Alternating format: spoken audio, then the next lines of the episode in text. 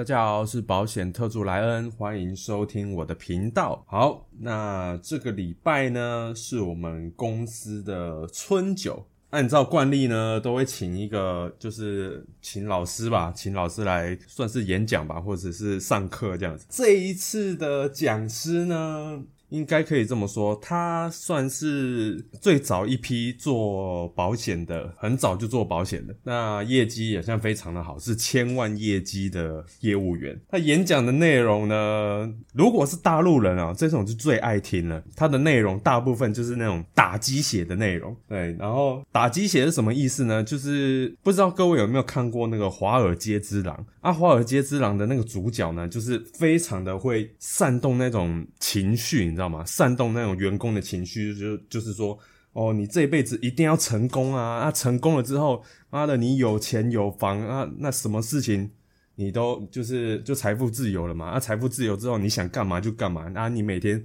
想要睡到饱，那也是你家的事情。运用这种情绪，然后去激发你底下的员工或者是业务，所以。这个讲师呢，就是有点类似运用情绪的一种一个业务哦。我们公司就请来了这个算是大前辈吧，大前辈找他来对跟我们公司做那个演讲这样子。好，那坦白说啦，以这种因为是上个世纪就在做业务嘛，所以他的那个观念呢，我个人是觉得，如果我的主管是像这一种的，我不就我不会跟他了，因为业绩很好是没错，但是卖是不是卖客户正确的商品，这个我就打个问号了。超级业务跟是不是卖客户真正需要的东西，这个是不是画上等号的？像我个人啊，不要说年轻一辈，如果年轻一辈的，如果你喜欢这样子一直被业务。务骚扰的话，那那我也没话说。像我个人的话，如果遇到业务，不管是保险业务也好，还是什么做直销的也好，什么之类的，反正就是业务来，然后他想要推销商品嘛，我觉得这很正常。那我会给他机会，跟他去讲说，哦，给他机会去介绍自己的商品，说，哦。优势在哪里？缺点在哪里？如果假设你只是用商品导向去一直推销的话，而不是在乎我的需求的话，你即便讲再多，我也不会跟你买，因为你没有在乎我的需求啊。那这个讲师就很有意思，他的意思就是说，你即便被拒绝了一次、十次、五十次、一百次，你就是要一直去，你就是要一直去找他，找就是跟他鲁小就对了。坦白说了，我是不吃这一套啊。如果你你一直来哦，看我直接叫警察来。所以这他这一套。我是不知道现在还适不适用啦。一，你们听完对留言发表一下你们的看法。如果你们一直被业务骚扰，那还不直接能直接 K 下去？其实他讲的这个一直去的意思就是说，业务不要怕被拒绝。有些业务就是卡在这里，他害怕被拒绝，所以他就不敢去。对，那其实你不讲，你怎么知道有没有机会？但是至少你讲了啊，人家也认识你了啊，要不要跟你买？那当然是其次嘛，对不对？我个人解读是这样子啦。如果你是照他他这样子讲的模式去做哦，你就是会你就是那一种会被人家讨厌的那种业务啊。那他也讲嘛，就是就是不要怕被讨厌啊，反正你就一直去啊。如果这个不行，那你再换一个，那你就一直去嘛。我个人觉得啦，这种东西就是上个世纪的逻辑嘛，就是打人海战术。人海战术就是你拼命的去跑，拼命的去跑客户，你跑了一你一百个总会中个五个十个。那这样子就是以量来去拼拼那个业绩嘛？个人是觉得可能是我我经营的方式跟跟他的模式是不一样。那当然也不能去否定他在这个行业非常厉害的一个地方。只是我个人就是觉得，今天你只是卖一个生活用品，还是你做直销健康产品，你要这样子做，我完全没有意见。但是你今天卖的是保险商品，保险商品是要非常严谨的，因为如果你卖错了，客户发生事情了，整个家庭就完了。对啊。我是觉得保险商品还是要比较严谨的去帮客户去做规划，而不是像卖一般的商品，用商品导向的方式，就是去打这个市场。这个就是我我跟这个讲师不同的看法。但是他讲的有一点，我就非常的认，他是说销售才是重点，在用销售带动增援。这个我就必须说，这个。我非常认同啊，为什么你知道吗？如果你想要做保险业，你一定是看到你的主管哦业绩很好，然后你才会想要去学嘛，而不是说很像看他只出张嘴，然后每天都定你业绩，然后他整天在办公室喝茶聊天，跟家人啊去外面玩都没跑业绩，然后业绩就是交给你们下面的去扛，这种人他妈的，如果你你还想跟着这种主管去做的话，那可能你的脑袋也是有问题啊。今天如果你的主管业绩很好，你就会想要去跟他学学说哦，怎么样才可以变成百万业绩的业务嘛？呃，我本身。有在吃直销的那种健康食品，那我偶尔也会去那种直销的那种教室，那我就有遇到，就是像像我刚刚讲的那种人，就是不可否认，他前面也是有拼有在拼嘛，有拼销售一样，销售带动增援这样子。但是现在给我的感觉，那个人给我的感觉就是说，他现在也没什么在搞销售了，而就是反正只要底下的人有带有带新人来教室，他就是要想尽办法，就是叫底下的下线呢去扛那个招待出。国的那种业绩啊，说哎。你这个月能不能达到什么？呃，水机一台还是空气机一台这样子？哎，他的下线都很年轻哦，其实都只是大学，就是刚毕业，就是社会新鲜人这样子，然后就要叫人家，人家白天还有工作，然后你还要叫人家去扛那种业绩。再来呢，就是他的下线也会带新人来嘛。然后我听过最扯的就是说，反正就是已经进来了，当成会员了，然后但是人家好好的海军的那种自愿意当的好好的，竟然叫人家辞职去做直销，他妈的，是不是？有毛病啊？为什么大部分的人很讨一听到直销都避而远之？我觉得最重要的一点就是在这里，我是觉得。做保险也好，做直销也好，他们的制度都是没有问题的。有问题的都是人，本业不做，然后偏偏去都是想要一夕致富啦，就是跟投资股票一样嘛。妈的，你整天想着开杠杆，然后一夕致富，那哪有这么容易的事情？现在的人都很聪明嘛，就是会比较啊，会去网络上搜寻啊，所以用这这一套方式来做你的组织发展的话，你总有一天会阵亡，而且你拉来的人也不是心甘情愿来的。春九听到。这这堂课呢，给我的一个看法。跟大家分享分享这一集呢，我主要是想要分享说，呃，因为最近嘛，最近欧美的金融业就是事情很多嘛，像细谷银行啊、瑞士信贷，然后礼拜五又德意志银行接连爆出有问题嘛，有人就问说，哎，那就是我不知道他哪里来的消息，然后就说什么现在有储蓄险的解约潮，我是不知道这是哪里传来的啊，在金融市场里面，就是最恐怖的就是这种消息嘛。蔓延就是这种恐慌的情绪，如果蔓延到整个台湾、整个全世界，其实就是非常可怕了。那我先讲这个储蓄险，保险公司跟银行还是有本质上的区别啦。为什么呢？例如说 A 银行，你现在要把钱全部提领出来，他马上就要给你钱嘛，对不对？但是你买储蓄险，如果你假设你还没有缴完，你要提前解约的话，是不是有解约的成本嘛？就是还要再扣你的本金的钱嘛？对，所以其实你是会亏损的。那再来呢，要终止保险契约，要拿回。解约金，保险公司还有一个月的缓冲期，就是可以给付给你。但是银行呢，你现在要提领，银行就要马上兑现。这也就是为什么细股银行会这么快的就爆掉的原因，就是在这里。呃，升息嘛，升息会导致债券价格就是下跌。那下跌只要有一个只要有一个坏消息去让它爆炸，就是它的存户拼命的去挤兑，那它就会被迫去卖掉这些，就是用这种贱价卖出这个债券，然后支付存款那些现金嘛。那这样子就会变成一个恶性循环嘛？因为你在你的债券价格是用一个低的价格卖出，那就代表说你亏损嘛。那这个公司银行亏损的话，那就更导致说，哦，这家公司亏损了，那我放在这边的钱，我要更要赶快的领出来，这就变成一个恶性循环。最后就爆掉了，就就倒闭了。你说有没有解约潮？我是觉得是不是太夸张了一点？应该是没有那么夸张了。但是台湾的保险公司跟以前也比较不一样嘛。以前可能是专注在卖保障型商品，那现在疯狂的在推储蓄险嘛，投资型保单嘛，所以其实也有一点像是在做银行的生意，就是在赚那个利差。保险公司本身的投资绩效。那就也要留意嘛，像去年某一家的投资绩效有点差，他就买了什么反向的 ETF，然后因为乌俄战争嘛，又买了俄罗斯的债券，导致亏损蛮多的嘛，对吧？这个才是身为保护可能应该要注意的东西。但是保单的本质呢，应不会受到影响，这个呢跟大家分享一下。那如果是以投资人的角度去看世界的金融业的话，那分享一下我的看法。我本人的投资呢是。跟巴菲特一样走价值投资的路线。我发现说，台湾人其实很喜欢买金融股当存股。大家知道吗？最近那个玉山金的那个股利跌超多的，跌破大家眼镜嘛。对，其实金融股从来就，我个人是觉得啦，它的获利其实就很看美国联准会的脸色。美国联准会从去年开始暴力升息，暴力升息的话，其实全世界的金融业都跟着被影响。讲句最简单的，就是看美国的脸色嘛。就以一个投资人的角度的话，我不是很喜欢这样子变动很大的产业。我举巴菲特公司的例子，像他的波克下的公司，波克下的公司，他旗下有他自己的保险公司、再保险公司、地毯公司、珠宝、铁路，还有卖糖果的家具、能源。其实这种东西呢，就是。生活用品嘛，民生必需品，有点像是说，今天假设，其实有点像，如果今天又像零八年金融风暴这样子又再一次发生的话，那我问你，饭总是得吃吧，你油总是得加吧，对不对？甚至你去买麦当劳还多买两份，因为你你不爽，投资亏损你不爽，你要吃两份。所以其实这种生活类股是就是有非常强大的现金流啦，特别是最巴菲特的最经典的标的嘛，可口可乐。为什么巴菲特？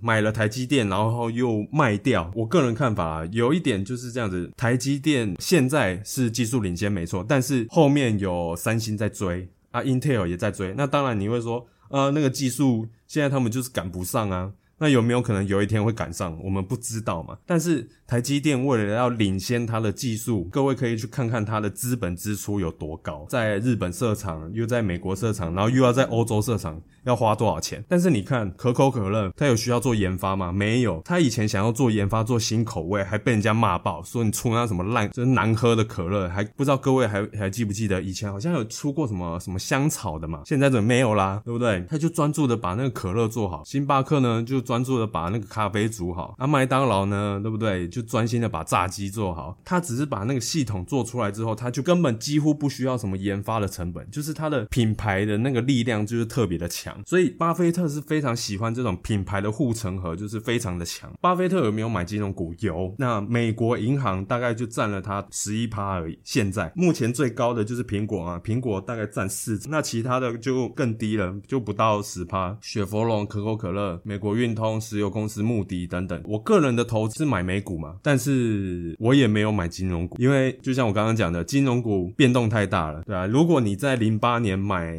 花旗银行，哇，你的股价真的是涨到飞天了，但是你只你看它的股价走势图，零八年过后，花旗银行呃一股要几百块，现在变几十块，对吧？如果你是这家公司的股东，妈的，你你不哭死了吗？不是说金融股不能买，而是你要去分散风险。所谓的分散风险呢，不是说假设我一个标的买十最高，我设定就十趴，好，例如说我十趴买富邦金，好，然后你另外的十趴又在买国泰金，哎。这个不叫分散风险，好不好？因为你是在同一个产业。今天如果金融就是这种金融业爆掉的话，金融股是一起跌的，好吗？这不叫分散风险。真正的分分散风险就是说它的贝塔值要就是要负相关，就是他们的产业产业联动性是负相关的，是最好的。例如说金融业，你可以投十趴，那再来你的另外十趴可能是能源，然后再来再十趴可能是。医疗的，那再十趴可能是食物的，还是生活用品的，就是你的产业要分散，而不是公司分散而已，这样才有分散风险的效果。呃，像我个人疫情爆发的那一年，那个油价跌爆嘛，跌爆了之后，我的逻辑就是这样子：今天就算跌爆了，那个飞机停飞，各国的那个航空都管制嘛，那我还是觉得说人不能出国，但是物流还是得运送啊，你的货轮还是得吃油啊，你的飞机也是得吃油。啊，所以更不要说我们平常一出门也是继续要用石油嘛，我就觉得这个是一个机会。那个油价跌到烂掉，石油公司的股价也跌到烂掉，所以我就趁那个时候入场。你看哦，现在仅仅大概两年的时间，如果我把